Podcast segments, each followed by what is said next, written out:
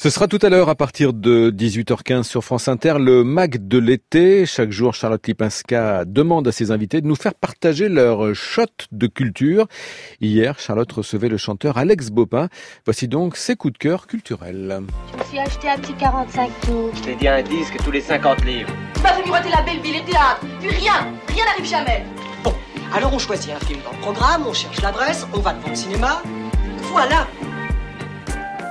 et les shots de culture, euh, c'est sur vous qu'ils sont tombés, euh, Alex Bopin. Ah ouais.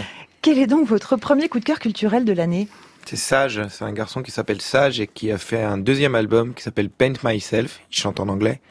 Mais moi j'adore ce qu'il fait depuis le début. Au début il était le leader d'un groupe qui s'appelait Revolver. Et puis il a fini par travailler tout seul, par produire des gens aussi, notamment l'album de Clara Luciani, Mhm. dont on a entendu parler, l'album de Woodkid avant.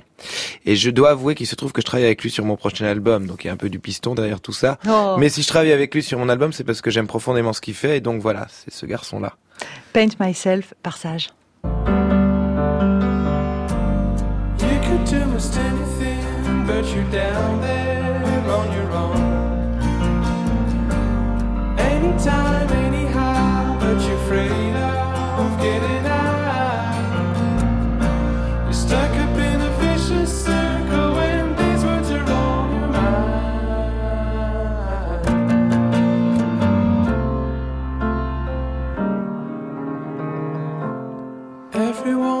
Et votre deuxième shot culturel, Alex Bopin, c'est un film.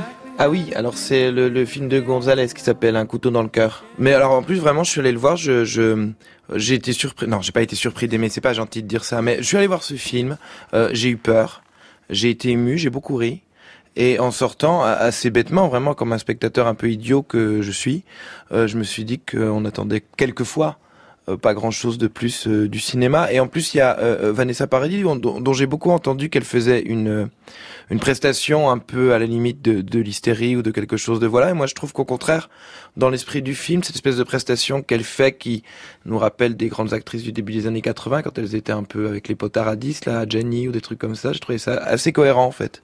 Et ça m'a plu beaucoup, ça, ouais. Un couteau dans le cœur qui était présenté Une à belle Cannes. BO, pardon, de M83 en plus, dans Voilà. Un couteau dans le Et cœur. que vous pouvez voir en salle si vous avez plus de 12 ans.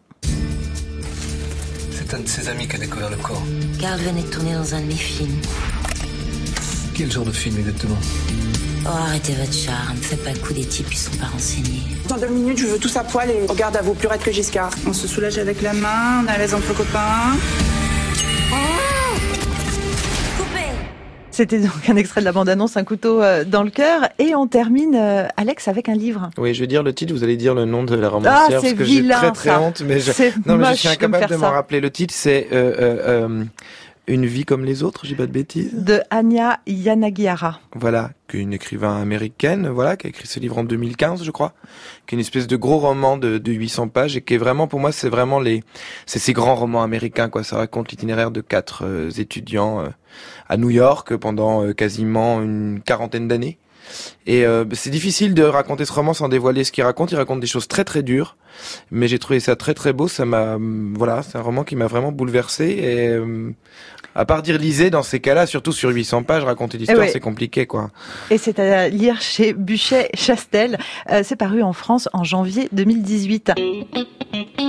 Les conseils culturels d'Alex Bopin et ce soir dans le MAC de l'été à partir de 18h15, Charlotte Lipinska recevra Dick Annegarn et aussi euh, l'accordéoniste Félicien Brut.